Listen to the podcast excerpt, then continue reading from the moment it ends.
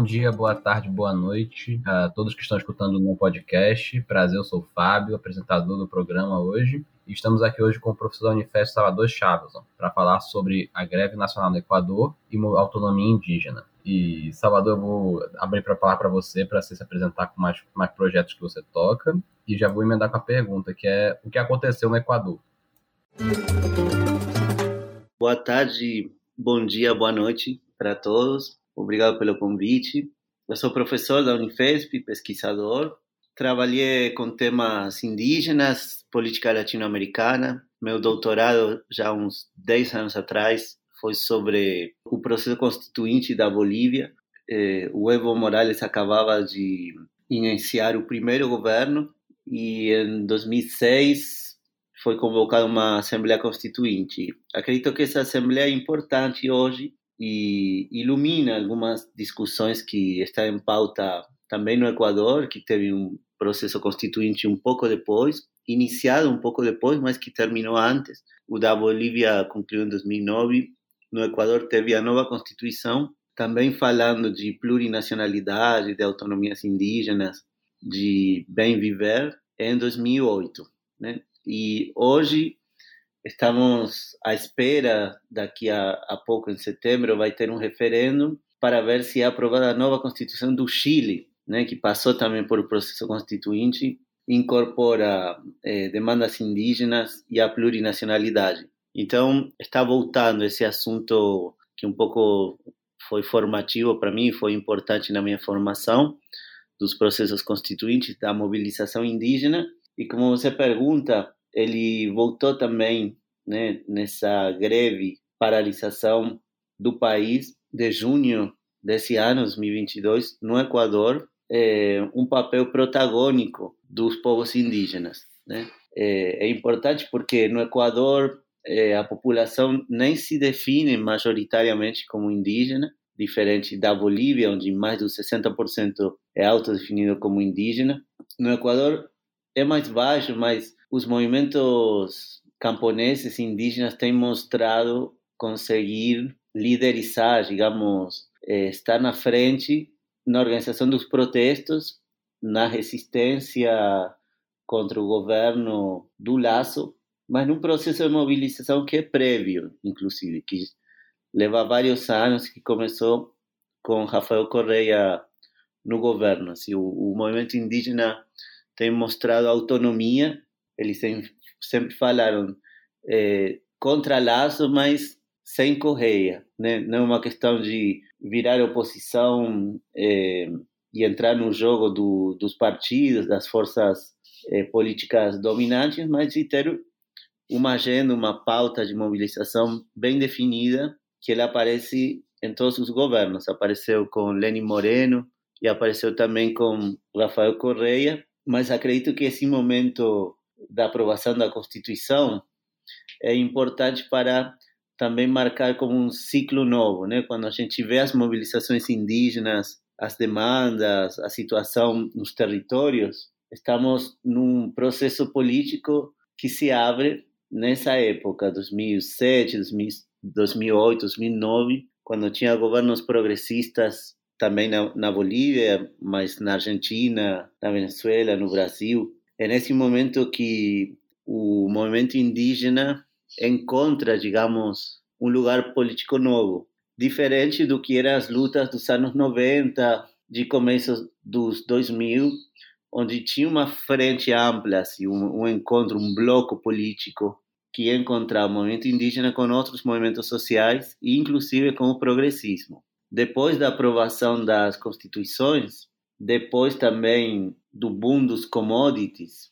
algumas posições fizeram difícil continuar numa caminhada comum, né, entre movimentos camponeses, movimentos indígenas, governos progressistas. E podemos desenvolver depois, mas um dos elementos que quebrou essas alianças foi justamente o extrativismo e a disputa pelo modelo de desenvolvimento né, nesse contexto de ascensão da luta indígena, da luta antitrativista, qual foi a construção disso nas eleições do Equador em 2019, 2020? Eu não lembro o ano agora, mas porque tinha um candidato indígena competindo, Iaco Pérez, que era também representante da CONAI. E como que tem essa relação desse movimento da eleição do Guilherme Lasso com, competindo contra o candidato do correísmo e o candidato indígena para o que aconteceu hoje? Sim, foi uma eleição importante essa de Lasso, né? Lembremos que Rafael Correia se encontra fora do país, ele não estava habilitado, na verdade, ele não podia ser candidato. Ele está numa situação de prófugo da, da justiça, né? É, os partidários do Correia falam de exílio, os críticos falam de que ele fugiu para não ser preso por corrupção. De fato, Lenin Moreno, que foi vice-presidente dele, já tinha se afastado. Então, o governo que veio depois do Correia já foi um governo opositor, eh, que se aproximou mais ao setor liberal de direita. E essa eleição era importante porque podia significar a volta do correísmo. Tinha um, um candidato eh, jovem que tinha sido ministro do Correia, o Arauz, pontuava bem nas, nas pesquisas, tinha bastante popularidade. Lasso era, digamos, o candidato clássico da direita do Equador, ligado ao poder financeiro, aos bancos, eh, ao poder econômico de Guayaquil, né, a segunda cidade. Então, parecia ser uma disputa clássica do que aqui no Brasil seria tucanos contra o PT, por exemplo, assim, uma, um progressismo de uma esquerda nacionalista, mas que faz alianças, que é desenvolvimentista, faz alianças com setores conservadores, não se opõe diretamente ao poder financeiro. No entanto, Correia teve sim alguns confrontos, né? Na região toda a gente pode ver vários matizes entre kirchnerismo ou talvez chavismo mais do confronto, mas depois temos o kirchnerismo que confronta às vezes ou confronta discursivamente e na prática acaba fechando. A gente vê isso, por exemplo, nas negociações com Fundo Monetário Internacional. E a gente vai chegando a, a, a posições mais conciliadoras, onde temos talvez a Dilma e o, e o PT como, como outro extremo, né? E, e, o correísmo tem, tem feito algumas, alguns posicionamentos firmes, mas parecia isso, né? De um lado, progressismo, progressismo já em baixa, já, já digamos, derrotado em eleições, mas que voltaria, e uma direita clássica, uma direita ou um setor liberal eh, visto a si mesmo como republicano democrático. O elemento novo que surpreendeu e que foi novo, se a gente pensa no nível latino-americano geral, porque foi um candidato indígena, né, que, que tinha sido presidente eh, da CONAI, que o Iaco Pérez tinha eh, lutado, tinha sido governador também, tinha lutado pela água, que apareceu como numa terceira via inicialmente, dessas que numa disputa entre polarizada em geral fica com 5, 10%, mas começou a crescer. E é uma candidatura importante porque, além de indígena, tinha uma clara agenda anti-extrativista e feminista, bandeiras feministas, mostrando, digamos, os pontos fracos do correísmo. Né? Correia é bem autoritário e ele assume, além de ter humilhado eh, publicamente mulheres ou, ou de ter uma posição mais clássica, assim, talvez um pouco parecido com o Ciro aqui, de cara assim, é, fortão, que fala alto, é, que não gosta de contradição, né? Não gosta, por exemplo, que uma jornalista faça perguntas incômodas. Então, é, Jaco Pérez colocava isso em, em pauta. O feminismo, anti-extrativismo, o Correia assume estrategicamente posições da igreja. Né? Então, se a gente vê nas questões morais e costumes, era realmente um candidato mais à esquerda. Né? Embora, eh, pelos jogos da política do Equador e pelo poder midiático né, da esquerda progressista, como ele prejudicava o Correia, Jaco Pérez era apresentado como aliado da direita. Eh, mas se a gente vê como foi construída a candidatura, a trajetória do Jaco Pérez era claramente uma questão nova. Eu diria que pautou pela primeira vez num nível assim, de disputa presidencial com chances, com possibilidade de vitória, a questão anti-extrativista, que é uma, uma pauta que já existia justamente desde o começo do século, né, nos movimentos indígenas, em setores da esquerda não estatal, mas que não tinha tido esse esse lugar. Né? Depois ele apareceria na eleição do Gabriel Boric no Chile, agenda do meio ambiente e também posições mais tímidas, mas anti-extrativistas também, e na Colômbia. Na Colômbia com mais força. Hoje na Colômbia tem um governo progressista anti-extrativista, o que é uma novidade. Então, essa eleição do, do Equador já mostrava assim, como era possível algo que a gente não vê no Brasil ainda, por exemplo, que seja uma esquerda crítica na questão do modelo de desenvolvimento. A eleição, então, foi muito disputada, os três candidatos ficaram perto do 20%, eh, Andrés Arauz, do Correísmo, Iaco Pérez e Lazo, mas é, finalmente a, a, segunda segundo turno das eleições ficou entre Lasso e Arauz. Jaco Pérez não passou e teve toda uma denúncia de fraude, teve questões bem esquisitas assim, mas de fato voltou a polarização mas as pessoas não queriam a, a Correia, né? Seria uma situação parecida que enfrentou Cristina Kirchner quando perdeu do Macri, ou o próprio Evo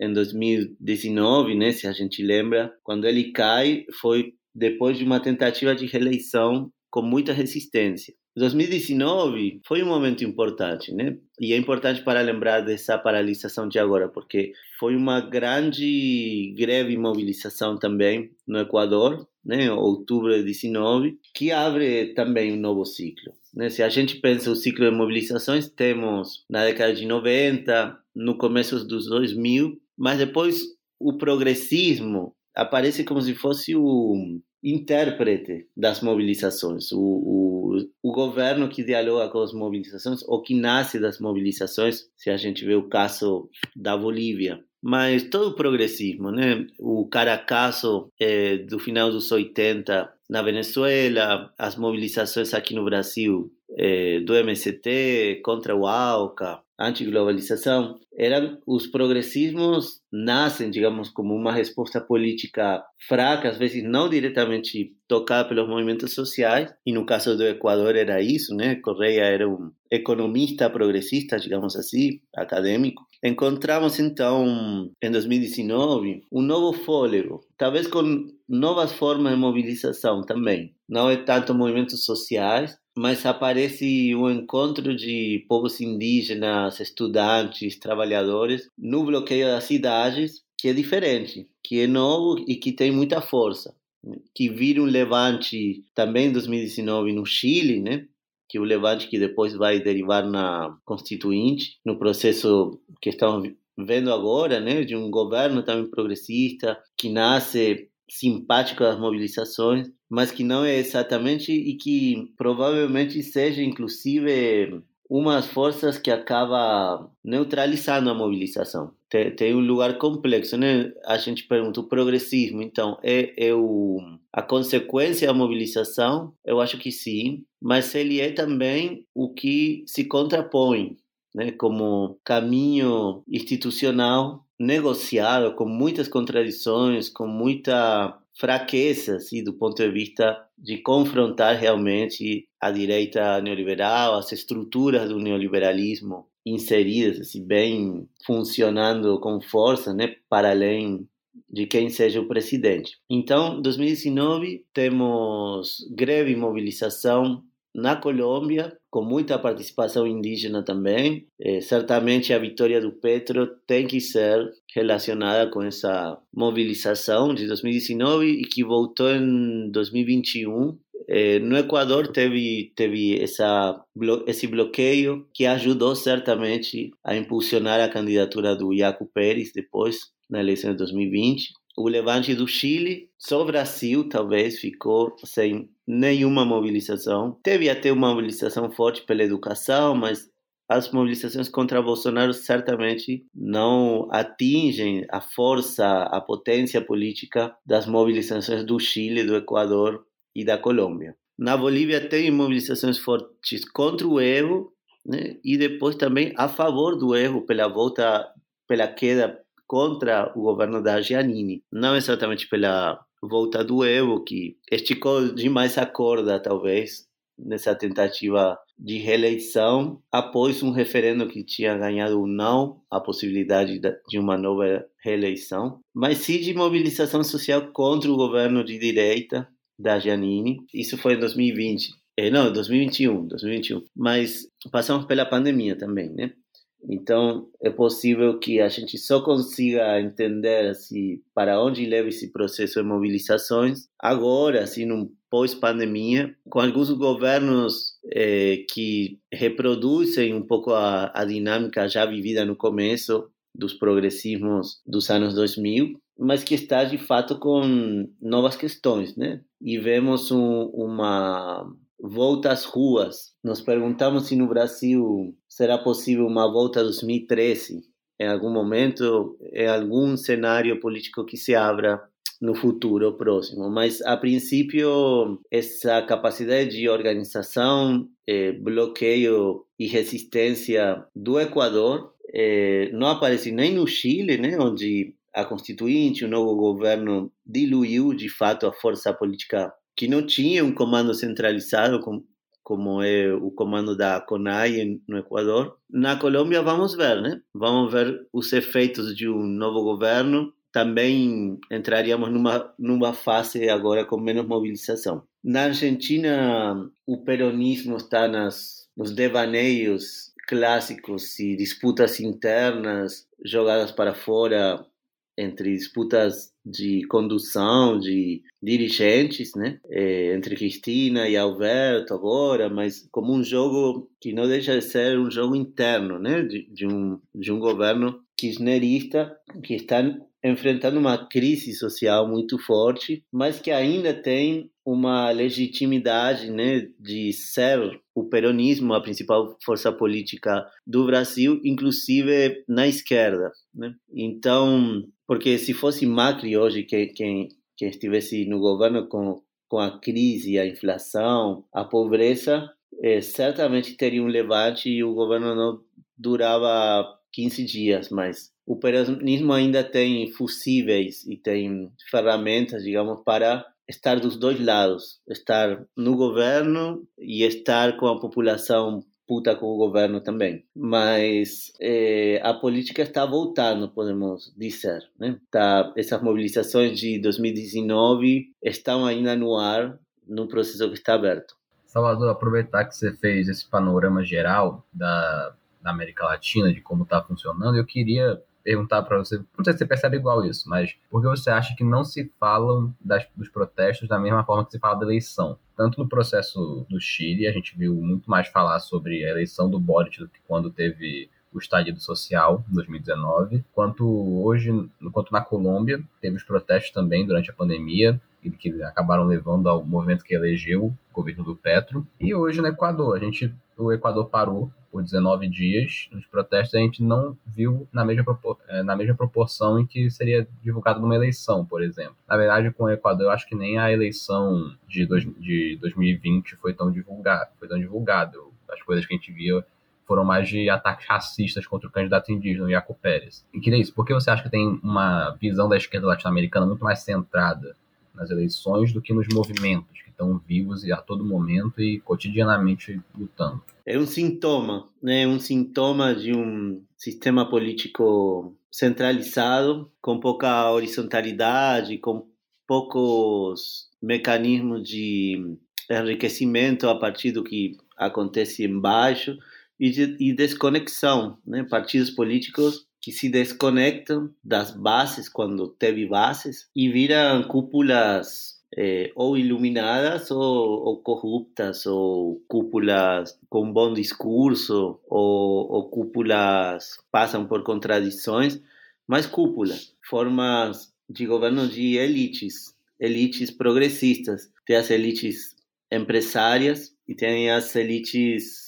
é, do poder político progressista, que é um poder político que não deixa de ser empresário também, ou ter fortes alianças com o setor empresarial, fortes consensos, até uma visão de mundo comum, mas principalmente acordos, né? Acordos de um progressismo que sabe que não vai mexer nos negócios da elite. Isso fala de esquerda, mas também não é um problema só de esquerda. Todo, toda a sociedade, né?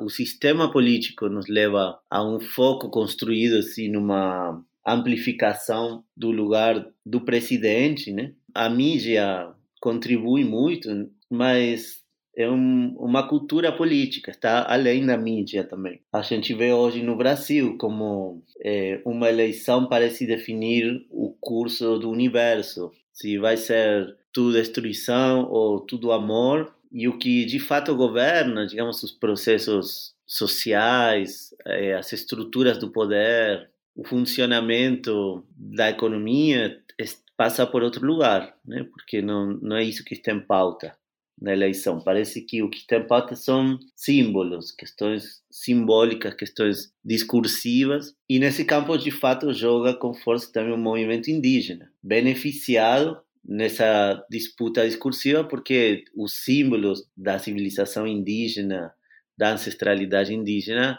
é potente, né, contra os símbolos é, das igrejas, né, coloniais ou da, dos discursos da segurança, violência, uma aldeia indígena é tudo que se opõe né, aos milicianos, ao, ao poder financeiro, ao desenvolvimento, mas às vezes é isso, são símbolos. Né? Não tem de fato na esquerda latino-americana uma defesa da territorialidade indígena. Né? E, e quando foi governo, avançou com grandes obras, empreendimentos e é, destruição do território da mesma forma que, que a direita. E neste contexto, Salvador, qual seria a proposta do movimento indígena? Porque seria a resistência por si própria?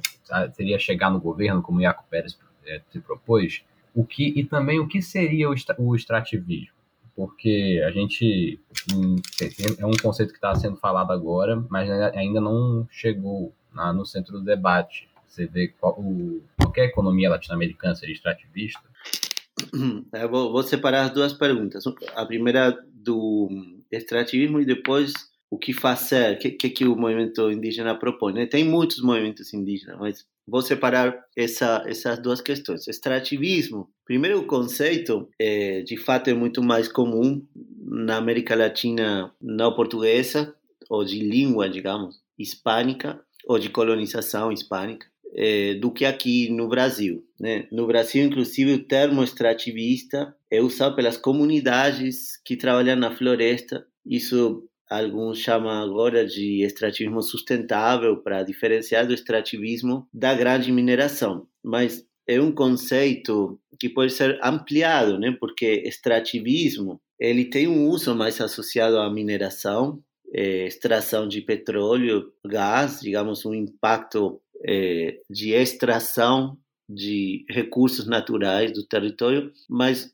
hoje em dia o extrativismo pode ser entendido num sentido mais amplo, envolvendo um extrativismo da força de trabalho, um extrativismo da terra, né, dos produtos da terra, algo assim como uma expropriação ou expoliação, como é trabalhado é, na geografia, no marxismo, é exploração. Então tem uma definição mais técnica, mas o uso político em geral na América Latina de colonização hispânica bem dessa matriz extrativa mineradora, que é inclusive anterior à colônia, já tinha comunidades sendo exploradas para a extração da mineração antes da chegada dos espanhóis no Peru, na Bolívia, mas enfim, é, a colônia fez, digamos, uma grande indústria militar política extrativista. A América tem esse passado, né? É, o livro do Eduardo Galeano aponta para isso, mostra uma, um mapeamento, digamos, algumas imagens disso, né, as veias abertas da América Latina, essa ideia de que a Europa se construiu, digamos, sugando o sangue e os minérios daqui. Então temos essa visão mais histórica geral, mas temos uma discussão mais contemporânea também, da continuidade de relações coloniais, centro-periferia, de extração de minério para o uso industrial em outros lugares, né? Não tem um processamento desses minérios. Alguns países tentaram, tem, né? Todos os países vão entrando na cadeia, mas não deixa de ter uma continuidade assim de, do modelo extrativo colonial, no sentido de que o que fica no país é ilusório, irrisório, é mínimo. É, estava me contando que da extração do lítio na Argentina, que, que é um dos três principais produtores hoje em dia, apenas ficam 6 milhões é, de dólares, assim, quando são bilhões o que sai é, por empresas estrangeiras, em muitos casos, né? Tem, tem alguns casos de empresas nacionais, o cobre no Chile, é, aqui tem, não sei, Petrobras, Vale, que são tem algum componente estatal, mas enfim, a discussão volta não só pela desigualdade na na forma, eh, digamos, econômica em que é feita a eh, extração, a falta de retenções, impostos, mas também pela destruição meioambiental, né? Isso tem a ver com uma discussão que vem crescendo nas últimas décadas e também vem compondo o imaginário político contemporâneo de uma forma cada vez maior. Né? O meio ambiente é uma preocupação hoje da opinião pública geral e também da esquerda. Assim, é uma pauta da esquerda tem formas e formas de aparecer, né? Aparece como uma consciência ocupa burguesa, mas às vezes aparece como defesa territorial, eh, povos que encontram a viabilidade da sua existência questionada por grandes empreendimentos que obrigam a, abandonar a região, ou ficam sem água, ou sofrem contaminação, câncer, etc.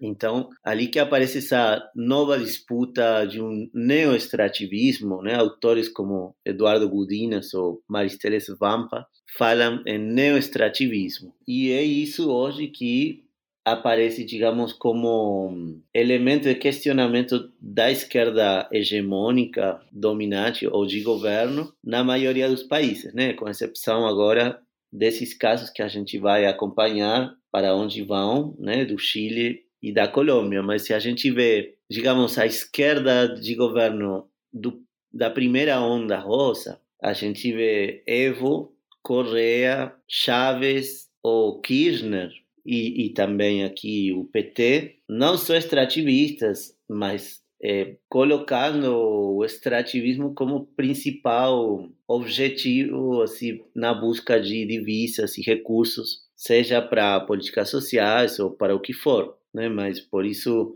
é, já tem um histórico de lutas, né? como Belo Monte no Brasil, o arco minerador do, da cuenca do Orinoco na Venezuela, é, a busca de petróleo na Amazônia, no Equador, no Peru. É, Pedro Castillo, que, que é considerado um governo à esquerda, né, no Equador também deixou claro é, a sua identidade extrativista é, e nenhuma concessão, então, nem para o debate ambiental, nem para as os povos, minoria, eh, eh, minorias ou, ou, ou, territórios invadidos, etc. Isso sobre extrativismo. Você perguntava qual a proposta, uma coisa assim, dos movimentos indígenas. Eh, não sei se tem uma proposta, não tem nada unificado, tem movimentos, tem diferentes estratégias também do movimento indígena. Né? O brasileiro parece se integrar a essa falta de, de, de pauta né, dessas questões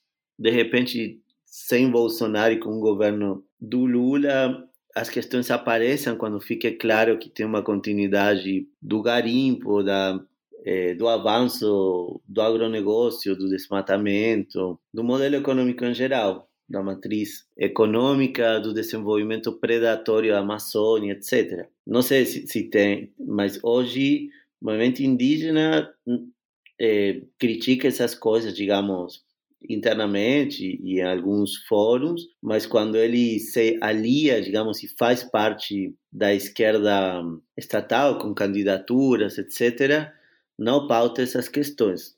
Né? O movimento indígena aqui no Brasil. No Equador é diferente. No Equador, teve lutas, né? Como eu comentei, Sarayaku foi uma importante de mobilização contra a exploração petrolífica e, e isso está pautado pela CONAIE, né? Apareceu na candidatura do Iaco Pérez, o progressismo, o correísmo não assume posições anti-extrativistas, continua sendo pró-desenvolvimentista. Mesma coisa o Evo, embora no mais da Bolívia tem algum matiz se a gente pensa no lugar do vice-presidente, Choquehuanca, que é a Aymara indígena, e ele representaria, digamos, uma alternativa, né? E aí sim, falando em alternativas, acho que temos que sair um pouco da questão também política, partidária, de cargos, representantes e pensar no que foi desenvolvido nas constituições ou nos debates constituintes, mas principalmente nas comunidades, no que se entende como filosofia forma de vida e desenvolvimento do bem viver, que é um conceito indígena. É, ele é nomeado em idiomas indígenas também, né? Suma Camanha, em Aymara, Suma Causa, em Quechua, os povos indígenas, também das terras baixas, a discussão vem dos indígenas das terras altas, do, dos andinos, né? Mas os amazônicos, os guaranis, do Chaco, também assumem essas discussões e eu diria que está ali a alternativa ao extrativismo, na busca de um bem viver, de formas de vida comunitárias, reciprocitárias, ligadas à terra, não à acumulação, não à destruição industrial, mercantil, que a gente vê é, com o avanço de muitas formas de depredação, né, como é o extrativismo da mineração, do petróleo, do gás, mas também da soja, da expansão da fronteira agropecuária, né, do gado, é, desmatamento em geral, né, busca de madeira, o garimpo, é, contaminação de rios, enfim, esse modelo que é um modelo de extração capitalista colonial que nem deixa o que poderia deixar de, é, de, de, recursos para os países, é mais uma situação de via aberta para que qualquer empresário do mundo chegue e faça o que quiser explorando mineração, porque na política à direita, eu diria assim, essa ideologia da direita, mas que boa parte da esquerda não enfrenta e acompanha ou se alia com ela, né, nas regiões, é que a mineração é boa em si mesma, mesmo que não deixe nada, porque é exploração capitalista, então te, tem uma posição assim que não é a dos bons nacionalismos de esquerda, que, que tem que pelo menos taxar, né, como aconteceu de fato com os hidrocarbonetos no começo do governo do Evo Morales, que os impostos estatais e o controle da gestão dos recursos naturais não renováveis passou a ser estatal. Né? E os impostos subiram de 50% a 80%. Então, digamos, teve pessoas, como primeiro-ministro de hidrocarbonetos do Evo, né? Andrés Solirrada, que vem de um nacionalismo eh, que busca cuidar a soberania econômica com uma perspectiva popular, é verdade, não, não, esses nacionalismos não incorporaram a questão medioambiental, as agendas da plurinacionalidade, do bem viver, mas pelo menos cuidavam, digamos, dos interesses nacionais, pensando nas maiorias da população. Hoje a gente não vê muito isso, né? É, a gente vê que a exploração vai mais pelo caminho empresário das elites numa carta aberta, assim, tipo, entra e faz o que quiser, porque quanto mais chegar o capitalismo, quanto mais rápido destruir e incorporar territórios para a comoditização, né, para que vire mercadoria a terra, o rio, a madeira, quanto mais rápido, melhor, mesmo que não deixe nada, porque do que se trata é que o território seja conquistado para o capitalismo. Né? Ali temos alianças né, entre setores políticos da cidade críticos, povos indígenas, eh, setores dentro do, campo, do movimento camponês, né, por movimentos camponeses estão divididos também nessa discussão. Muitos apoiam uma esquerda nacionalista, outros se vinculam também a essas discussões do modelo de desenvolvimento, forma de vida bem viver, agroecologia, sementes originárias. Né? No campo temos também essa disputa e camponeses de fato e movimentos camponeses mostram isso, né? MST ou sindicatos do campo na Bolívia e outros países, ou de expressões políticas no Equador ligadas ao movimento camponês que estão ligadas à exploração de menor escala, mas também uma exploração capitalista da agroindústria, de um crescimento de escala, né? de plantação, crédito, desenvolvimento, e não de uma posição agroecologia sustentável, onde tem também, assim, como aliados, assim, sem força política, mas que talvez cabe mencionar, vanguardas urbanas interessadas, né, num contato com a terra, o que vem muitas vezes de forma espiritual, política ou de experimentação romântica, às vezes, hippie, digamos assim, mas é, também de experimentação consequência da, dos limites, digamos, do fracasso da civilização moderna, né?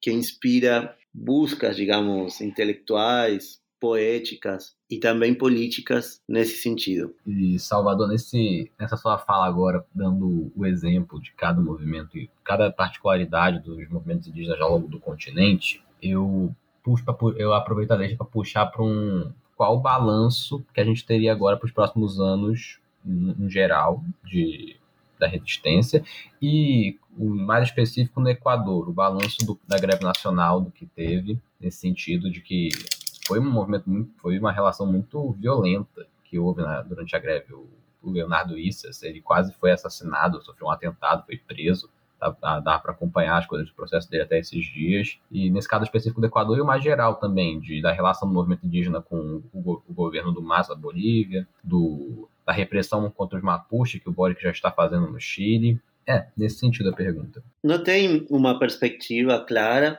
não é possível visualizar um caminho que esteja se abrindo, né? Os debates estão aí. A mobilização é um horizonte, né? Uma mobilização que também quando ela é forte, ela é forte quando ela não, não tem uma, não está fazendo um cálculo eleitoral imediato e não tem um desfecho claro, né? Como foi o levante no Chile, porque depois é verdade, chegaram os políticos, o próprio Boric que era deputado da Frente Ampla, mas também concertação, setores social-democratas, a esquerda moderada, deram, digamos, à direita um, um, uma salva, salvaram, digamos, a direita no sentido de que era um governo que ia cair e acabaram negociando com essa esquerda moderada essa saída constituinte. No Equador também, a força da mobilização crescente, imparável, mesmo com repressão pesada militar só parou, só diminuiu quando a negociação fluiu. O movimento indígena resolveu, talvez num cálculo realista, né, de correlação de força, perspectivas, entram várias questões, mas não era possível buscar uma queda do capitalismo no Equador, país dolarizado, etc.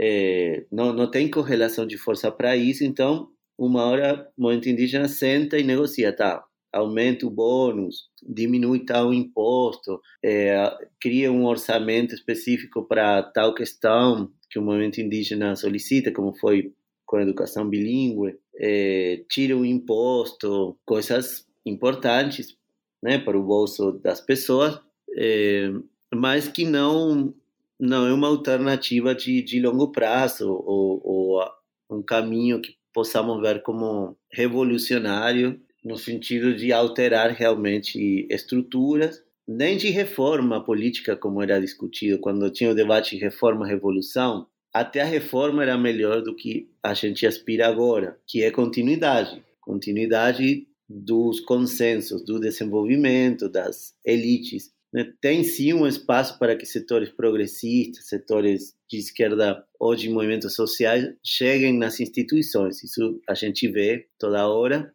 na América Latina o, o voto tem espaço para isso, né?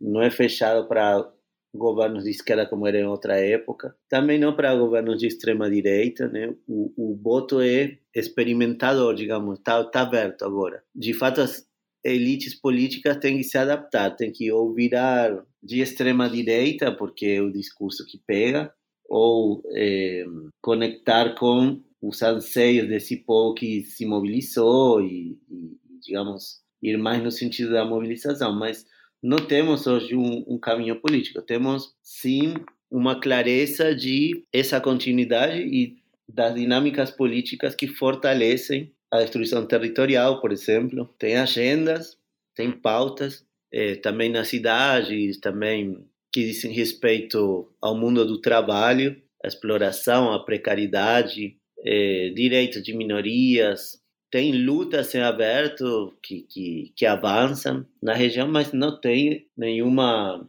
alternativa política sendo construída ou um caminho que, mesmo quando tem sucesso, né, como no Equador, que venceram na negociação, isso, isso no dia seguinte, digamos, os poderes se restabelecem. Né? A ordem que ficou suspensa por alguns dias volta a, a pautar, a, a, dominar, digamos, nas relações sociais. Salvador, eu vou então passar a pergunta de encerramento. A gente tem uma brincadeira no Não Pode, que como nome, pelo nome do podcast a gente termina falando o que não pode falar depois do que ouvir o programa. Eu depois de escutar, eu percebo que a gente não pode falar que a gente não pode falar que não existe alternativa, que não existe movimento indígena, que que há consenso do que seria o movimento indígena. Não é uma coisa que eu sabia. Eu não sabia da diversidade que há nos movimentos indígenas pelo continente. Eu queria saber de você o que não pode falar nessa questão de autonomia indígena e da greve nacional do Equador e passar o seu encerramento do, do programa. Esses, essas mobilizações de 2019 nos colocam num lugar onde não pode falar que não tem nada acontecendo ou que não é possível lutar, se organizar, mudar a realidade. Né? Chile, Colômbia, Equador são importantes hoje em lugares como o Brasil, onde se impõe uma esquerda com um discurso de que só pode isso. Né? Só, só dá para levar para o governo ao Geraldo Alckmin na vice-presidência. Não, na, na Colômbia tem uma mulher negra anti-extrativista. Não dá para lutar na rua com o bolsonarismo. Eu, eu acho que a América Latina hoje mostra o que pode, né? O que pode que é que é tudo, que tem que ser descoberto nos caminhos, mas que de fato não estamos presos num possível empobrecido da esquerda do Brasil e a, esquerda progressista em geral da América Latina, né? A situação no México é parecida com o governo progressista, como se só pudesse governar com os empresários, com ministros empresários das elites econômicas, financeiras, negociando com todos os poderes estabelecidos. As lutas mostram o que é possível, então. Não podemos dizer que estamos presos, digamos, estamos de mãos atadas.